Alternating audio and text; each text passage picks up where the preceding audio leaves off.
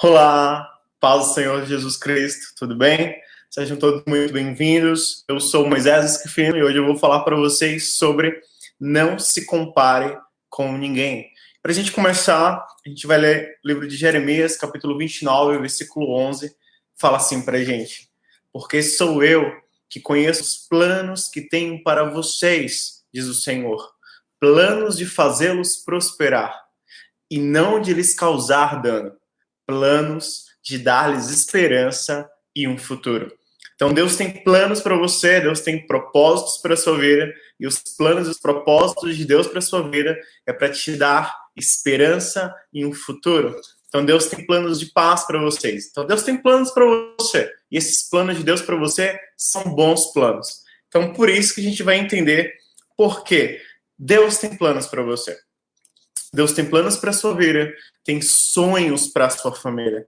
Deus tem esperança para o seu lar e um, futuro feliz para toda a sua casa. Antes, você que está nos acompanhando por aqui, que ainda não se inscreveu no canal, se inscreva, clique aqui, curta esse vídeo, ative o sininho para ser notificado de futuras publicações e compartilhe nas suas redes sociais, amém?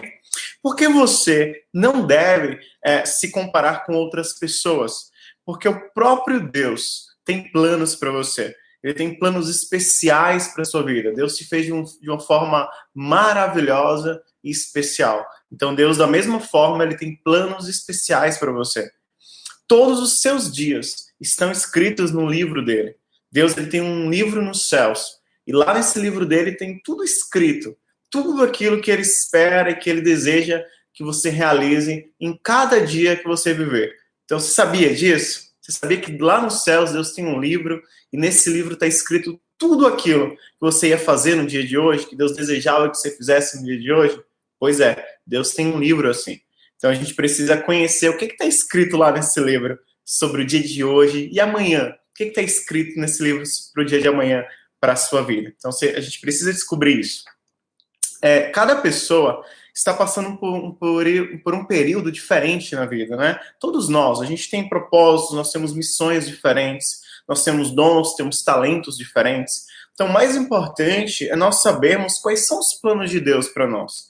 É todos os dias, quando você acordar, você chegar e perguntar para Deus, Pai, quais são é, é, os planos que o Senhor tem para mim no dia de hoje? O que, que nós vamos fazer juntos? O que, que o Senhor escreveu ao meu respeito? Então, todos os dias quando você acordar, coloque o seu joelho no chão, fala com Deus e fala, Pai, o que, que nós iremos fazer juntos hoje? E aí eu tenho certeza que Deus vai te orientar, vai te direcionar e vai te dizer, né? Vai te conduzir para os melhores dias para os melhores planos para a sua vida. Amém? Cada pessoa tem o seu tempo, também é uma coisa que a gente precisa ter isso. Alguns se tornam pais apenas aos 20 anos de idade, outros aos 45 anos de idade, né? É, tem muita gente que só começa a faculdade depois dos 60 anos. Tem gente que entra aos 18. Então, o maior profeta que já existiu na Terra morreu aos 33 anos de idade. E Moisés, que foi um dos maiores profetas também, começou o seu ministério aos 80 anos. Então, cada um de nós tem um tempo, cada um de nós tem um momento para começar e iniciar algo. A gente precisa entender isso. Não tem ninguém na frente ou atrás de ninguém. A gente tem que entender que cada um tem o seu tempo, tem um momento para cada coisa. Há mais passagens bíblicas falando sobre isso? Sim. Salmo 139, 16 fala exatamente sobre essa questão do livro. Fala assim: Os teus olhos viram meu embrião. Todos os dias determinados para mim foram escritos no teu livro antes de qualquer deles existir. Segundo Coríntios 10, 12 fala assim para nós: Não temos a pretensão de nos igualar ou de nos comparar com alguns que se recomendam a si mesmos. Quando eles se medem e se comparam consigo mesmos, agem sem entendimento.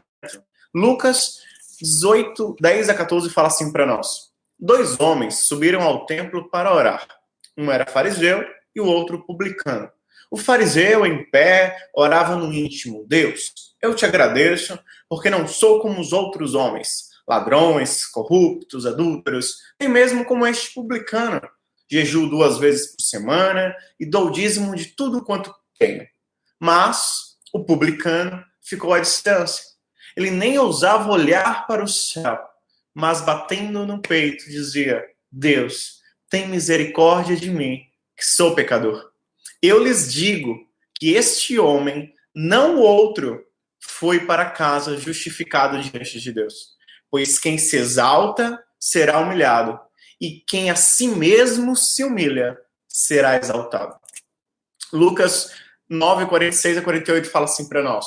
Começou uma discussão entre os discípulos acerca de qual deles seria o maior. Jesus, conhecendo seus pensamentos, tomou uma criança e colocou-a em pé ao seu lado. Então lhes disse: Quem recebe essa criança em meu nome está me recebendo. E quem me recebe está recebendo aquele que me enviou. Pois aquele que entre vocês for o menor, este será o maior. E 1 Coríntios, capítulo 12, é, versículo 14 em diante, Paulo traz um entendimento profundo para nós.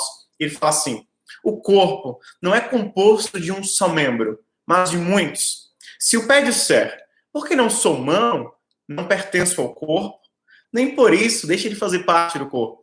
E se o ouvido disser, porque não sou olho, não pertenço ao corpo, nem por isso deixa de fazer parte do corpo. Se todo o corpo fosse olho, onde estaria a audição? Se todo o corpo fosse ouvido, onde estaria o olfato?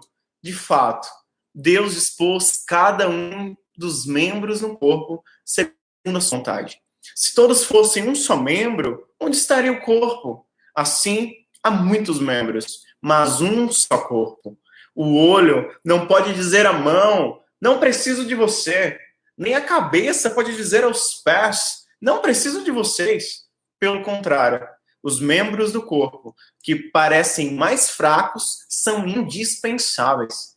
E os membros que pensamos serem menos honrosos, tratamos com especial honra.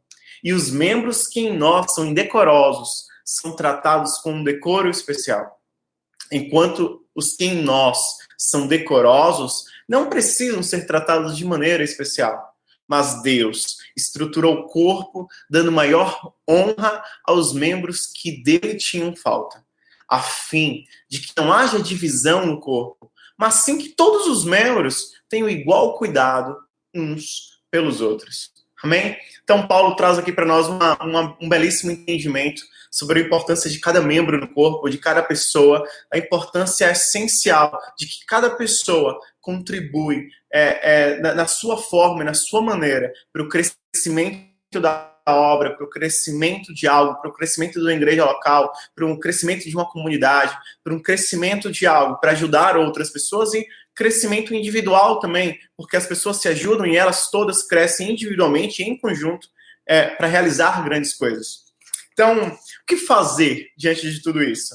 Precisamos conhecer, você precisa conhecer o seu valor, o seu chamado, a sua missão, o seu propósito de vida, qual ministério que Deus entregou em suas mãos, quais dons e talentos tem dentro de você. Então, quais são os dons que Deus te deu? Quais os talentos maravilhosos que Deus colocou dentro de você? Não deixe enterrado. Quais os planos de Deus para você? Se ame, se valorize. Deixe Deus guiar os seus passos a cada novo dia. E um texto para a gente meditar, deixar aqui Isaías capítulo 43, versículo 13, que diz assim para nós: Ainda antes que houvesse dia, eu sou, e ninguém há que possa escapar das minhas mãos. Agindo eu, quem impedirá? Então, essa é a palavra de Deus para sua vida. Agindo Deus, quem impedirá? Ninguém vai impedir. Creia nisso, confie nisso, porque Deus é contigo. Obrigado por terem assistido esse vídeo até aqui. Que Deus te abençoe, te guarde, faça resplandecer o rosto dele sobre ti te dê paz, se inscreva aqui no canal, curta esse vídeo, compartilhe aí com familiares e amigos e até breve, se Deus quiser, tá bom? Deus abençoe, fique na paz, beijo.